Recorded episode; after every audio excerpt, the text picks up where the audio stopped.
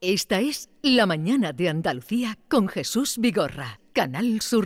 Es que me operé, me quité poquito aquí, me quité poquito allá, me respingué la nariz, sin nada de cicatriz, párpados, mentón, un diseño de sonrisa. Yo quería quedar bonita como mi amiga Melissa. Me quité grasita en la cinturita, me marqué el abdomen para verme masita. Me agrandé los senos porque estaban planos para que cupieran muy bien en tus manos. Remodelación. Ya les habíamos dicho que les íbamos a hablar o íbamos a enterarnos de qué está pasando eh, en la medicina estética, eh, querida Maite. Sí, porque hemos leído alguna información que nos dice que cada vez los pacientes que se acercan a este, este tipo de clínicas para hacerse retoques, para intervenirse, son cada vez más jóvenes. Y entonces hemos querido hablar con Moisés Rodríguez Abascal. Él es médico, especialista en medicina estética y presidente de la Asociación de Médicos de Medicina Estética de Sevilla para preguntarle si efectivamente es así, si cada vez se acercan eh, más jóvenes a hacerse retoques. Pues doctor Rodríguez Abascal, buenos días. Hola, buenos días, encantado de estar con vosotros. Gracias por atendernos. ¿Es cierto que cada vez son más jóvenes las personas que se acercan a, demandar la cirugía estética?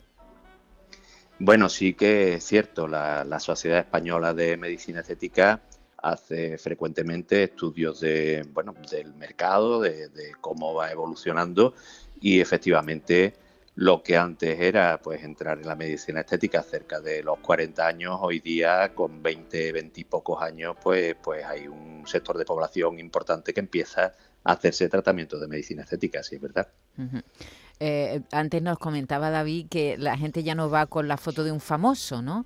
Sino que muchas veces se acercan a, a los médicos para decirle, este selfie que yo me he hecho con filtro, luego cuando me miro al espejo no me parezco y me quiero parecer a esta versión mejorada de mí mismo, ¿no? ¿Eso, eso también ocurre? Claro, claro. Yo, mm, como todo, ¿no? Toda la tecnología, todas las redes sociales tienen, tienen mucha culpa de, este, de, esta demanda de, medicina estética. Eh, siempre, siempre insisto que, una cosa es la, la, belleza y la belleza es lo natural y, otra cosa es lo que nuestros pacientes quieren conseguir. Entonces, bueno, está en la ética médica dirigir al paciente correctamente para que no se dejen llevar por modas, ¿no? Todas las modas mm. pasan de moda y, y, un traje, pues podemos desecharlo y comprarnos otro, pero cuando nos hemos hecho un tratamiento, los efectos de ese tratamiento pues eh, se prolongan en largo plazo y, y muchas veces uno con 20 años no tiene muy claro lo que quiere y, no es el momento a lo mejor de, hacer tratamientos que después no, no tengan una posibilidad de, volver atrás y decir estoy como si no me hubiera hecho el tratamiento que me hice. Entonces, bueno, pues, pues en definitiva pasa eso un poco que, venimos idealizando una imagen porque, porque sale en todas las redes sociales y, y, yo quiero un labio como el que veo en las redes sociales o como el que veo cuando me hago una fotografía con un filtro como, como estaba diciendo. Doctor, en España se realizan 400.000 intervenciones al año y de las cuales 8.000 son a menores de edad. La pregunta que le quiero hacer es, yo por ejemplo tengo una hija menor de edad, si se quiere hacer algún tipo de intervención, ¿hay alguna limitación para que los menores de edad se realicen una operación estética por su cuenta? Sí, eh, la, Junta de Andalucía, la Consejería de Salud nos obliga cuando hay una menoría de edad no solamente a un consentimiento de los tutores legales de ese menor de edad, sino además de eso de un informe psicológico que, digamos, indique la intervención que vamos a realizar en esa persona. Mm. ¿Cuál es la, operación en cirugía estética más demandada eh, en este momento? Bueno, yo creo que, luchan continuamente la, mama y la liposucción, ¿no? Los aumentos de mama sobre todo, pero, pero no solamente aumentos, sino la, subida de la mama, lo que se llama una mastopesia, elevación de, ese tejido o, la reducción en algunos casos, eh, quizás entre las tres la mama pues ocupa un lugar primordial. Y, detrás prácticamente estaría la, liposucción, que sigue siendo hoy día una técnica fantástica para cuando hay una lipodistrofia, cuando hay ese acúmulo de grasa en un sitio determinado que queremos eliminar y corregirlo.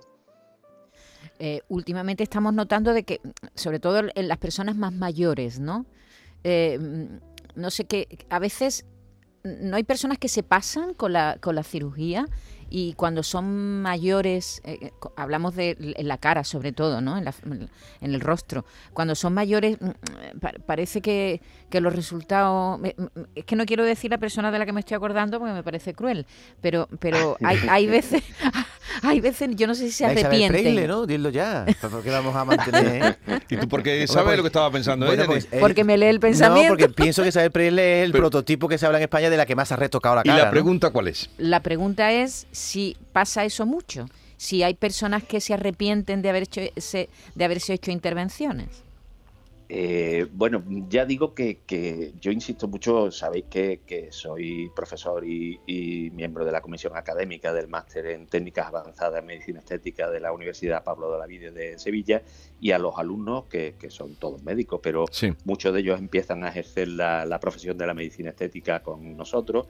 les insisto siempre en eso, o sea, la ética médica está por encima de todo. Mm. El médico debe saber dirigir al paciente o, a la paciente, la mayoría de nuestros pacientes pues, pues son mujeres, pero, pero evidentemente tenemos que saber dirigirla hacia lo que es correcto. Hay muchas veces que, esos excesos nos van dando caras iguales. O sea, hoy día, eh, cuando yo comenzaba a ejercer mi profesión, prácticamente lo que intentábamos era eliminar arrugas rellenando esas arrugas. Hoy hmm. día vamos a la causa del envejecimiento y la causa del envejecimiento son pérdidas de volúmenes de la grasa, de los compartimentos grasos que tenemos en la cara, entonces los vamos rellenando con materiales de relleno, fundamentalmente el ácido hialurónico, porque es el, más natural, el, más correcto desde el punto de vista fisiológico, pero, pero esos aumentos de volúmenes van dándonos caras idénticas y, y nos damos cuenta que es verdad que no hay arrugas, que, está la cara mucho mejor en el sentido de, ese, de ese envejecimiento, lo hemos corregido bastante, pero estamos sacando caras que podríamos estar diseñando en un ordenador y, haciendo caras iguales. Sin expresión, ¿no? Eh, exacto, yo insisto en lo que decía antes, la belleza es naturalidad. Aunque la belleza sea percepción de cada uno de nosotros, y si nos ponemos los dos cerca de, un cuadro, pues a uno nos puede parecer precioso y el otro le parece feísimo ese cuadro. Entonces hay un concepto de percepción dentro de la belleza.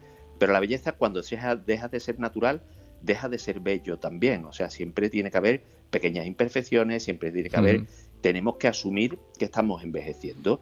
Si uno quiere parecer que tiene 20 años, no va a ser nunca una persona de 20 años. Por lo tanto, se va a notar mucho los tratamientos que se ha hecho.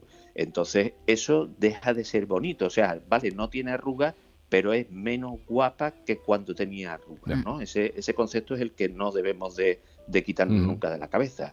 Hay que tener alguna pequeña imperfección porque son pasos de los, de los años y, y si podemos aparentar alguno menos, fantástico, pero lo que no podemos pretender es tener una edad que no tenemos, evidentemente. Hablaba usted de mamas y liposucción como las eh, operaciones estrellas y claro, ambas se refieren a las mujeres. ¿Los hombres no se hacen operaciones estéticas? Anda que no. Sí, lo que pasa es que, que sí, sí, sí, sí. La, misma liposucción hoy día con la liposucción de alta definición, no sé si, si habréis visto, habréis escuchado, la, marcar el six packs, eso es mucho más frecuente hacerlo en hombres que hacerlo en mujeres. O sea, marcar esa, esa musculatura abdominal sobre la grasa para que parezca que hay más músculo del que hay realmente. Y, eso es una cirugía que se hace fundamentalmente en hombres. eso queda bien, eso queda bien, eh, usted ha dicho marcar el 6 pass es marcar la tableta, de chocolate, ¿no? Eh, los abdominales, sin hacer ejercicio. tableta de chocolate, exactamente, sí. Eh, sin hacer ejercicio relativamente. O sea, vamos a ver, cuando nosotros hacemos una marcación de ese tipo, estamos marcando sobre la grasa. O sea, lo que estamos haciendo es dar un volumen en la grasa que parezca el volumen que debería de tener el músculo. Claro, cuando la persona se cuida, pues queda muy bonito, pero eso es una persona que deja de cuidarse, el resultado no es bonito en absoluto, porque una persona que mm. ha cogido peso, y encima tiene marcada sobre la grasa esa musculatura abdominal, pues da la sensación de una persona que tiene más peso de la cuenta y se apoya sobre una reja y se le queda marcado. Claro, claro. yo, un lomo embuchado, vamos. Yo, me quedo con lo que ha dicho el doctor Rodríguez Abascal, que la verdad es bella. Es decir, y también da personalidad, es decir, no perder nunca tampoco la, la seña de identidad. Eh, comenzábamos todo esto porque nos había llamado la atención eh, y usted ha confirmado que cada vez van mm, eh, gente más joven a, a, la consulta. Cuando no sea por una deformación o una necesidad, ¿Hasta dónde hay una edad hasta la que está permitido mm, que un joven vaya o, no? No, realmente eh, es una cosa que, depende mucho de, la necesidad del paciente y de lo que indica el médico, ¿no? Entonces, bueno, yo creo que, que, ante todo está la ética médica. Lo que pasa es que vivimos una situación ahora mismo eh, entre la, digamos, la moda del low cost, ¿no? O sea, todos vamos buscando el precio más bajo, las ofertas que, se publican también en redes sociales, que, que, falta un poco el, control ético de, la profesión. Mm. Incluso pues hay mucho intrusismo, personas que no son médicos. Hace poco salía en los medios de comunicación la, detención de unas personas que no eran médicos y estaban haciendo tratamientos que son puramente médicos. Entonces, bueno, pues, pues hay muchas veces que, que la persona se decide a irse al sitio más económico, donde quizás también, por lo que mm, estamos comentando, pues hay menos ética y, entonces se hace el tratamiento que no se debe. Pero dentro de una consulta médica es el médico el que realmente informa a la persona si debe hacerse ese tratamiento o no. Tratamientos preventivos, realmente con veintipocos años hay muchas veces que tratamientos suaves para mejorar el tono de la piel o porque, como decías, hay una imperfección o hay una asimetría o hay alguna, alguna patología, pues evidentemente ahí sí que debemos de actuar. Pero si no, prevención sí me parece muy correcto desde los veintipocos años. Bueno. Ahora esos volúmenes en labios o esos mm. volúmenes me parecen muy incorrectos y, evidentemente en mi consulta yo procuro que una persona de veintipocos años no haga un tratamiento de ese tipo. Bueno, pues Moisés Rodríguez Abascal, eh, médico especialista en medicina estética, presidente de la Asociación de Médicos de Medicina Estética, gracias por estar con nosotros. Un saludo y buenos días. Muchas gracias.